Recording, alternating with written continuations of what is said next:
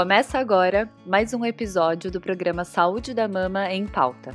Aqui, semanalmente, mastologistas trarão informações de forma simples e com qualidade para que você possa entender mais sobre o cuidado com as suas mamas. Olá, pessoal. Meu nome é Júlia Dias, sou médica mastologista aqui do Rio de Janeiro. Hoje o nosso tema é linfedema, uma alteração comum após o tratamento do câncer de mama. O linfedema é o acúmulo de líquido, chamado de linfa, em alguma parte do nosso corpo. É uma complicação que pode ocorrer principalmente entre aquelas pacientes que precisaram realizar a linfadenectomia axilar, que a gente também chama de esvaziamento da axila, que nada mais é que a retirada dos linfonodos axilares. Aquelas pacientes que fazem apenas a biópsia do linfonodo sentinela também podem desenvolver o linfedema, mas é bem mais raro. Os linfonodos, também conhecidos como os gânglios, que ficam na região da axila, são responsáveis pela drenagem e pela proteção do braço. Neles ficam armazenadas as nossas células de defesa e por isso que quando tiramos boa parte desses linfonodos, tanto a drenagem quanto a proteção do braço podem ficar prejudicadas. Alguns fatores aumentam o risco de desenvolver o linfedema, como o esvaziamento da axila, a radioterapia nessa região, infecção, obesidade e se tinha muita doença nessa região lá no início do seu tratamento. O linfedema pode aparecer em qualquer momento, mas o mais comum é que ele apareça nos primeiros 18 meses depois do tratamento.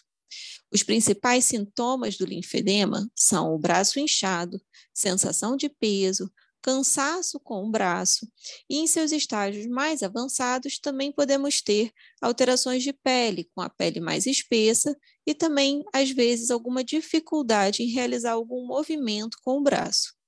A melhor estratégia para combater o linfedema é o descobrir ele no início, e por isso o diagnóstico precoce é fundamental. No início, existem maiores chances de conseguirmos reverter o quadro, melhorando o inchaço. Por isso, se sentir seu braço ou sua mão com qualquer um dos sinais que citei, não deixe de procurar o seu mastologista. E por fim, gostaria de deixar aqui para vocês alguns cuidados que uma pessoa que precisou realizar o esvaziamento da axila precisa ter para diminuir as suas chances de desenvolver o linfedema. Mantenha seu braço e mão hidratados. Isso pode evitar que pequenos machucados na região apareçam, evitando infecções nessa área. Tome cuidados para não machucar o braço e a mão. Então, se for fazer a unha, evite retirar sua cutícula. Se for mexer no jardim, tome cuidado para não se cortar com os espinhos. E na cozinha, tome cuidado para não se cortar com a faca ou espirrar óleo quente nessa região. A infecção pode ser de mais difícil tratamento pela falta dos linfonodos. Então, se em algum momento você perceber seu braço vermelho, quente, mais inchado, procure imediatamente o seu médico para começar o uso do antibiótico. A atividade física também pode ser realizada com, os, com o braço em que foi realizado o tratamento, porém, sempre com a orientação do profissional especializado, que irá definir quais exercícios poderão ser feitos e também te acompanhar durante esses exercícios.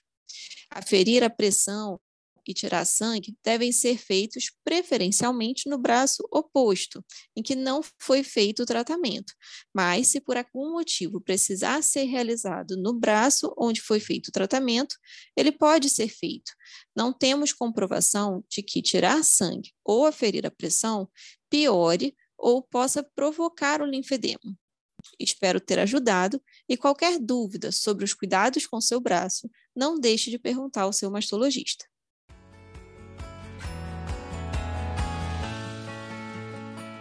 Esse podcast é uma iniciativa da Sociedade Brasileira de Mastologia para te ajudar a entender mais sobre prevenção, detecção precoce e tratamento do câncer de mama. Aproveitem os próximos episódios e fiquem por dentro das nossas novidades através das redes sociais, SBMastologia no Instagram, Sociedade Brasileira de Mastologia no Facebook e também no nosso site sbmastologia.com.br.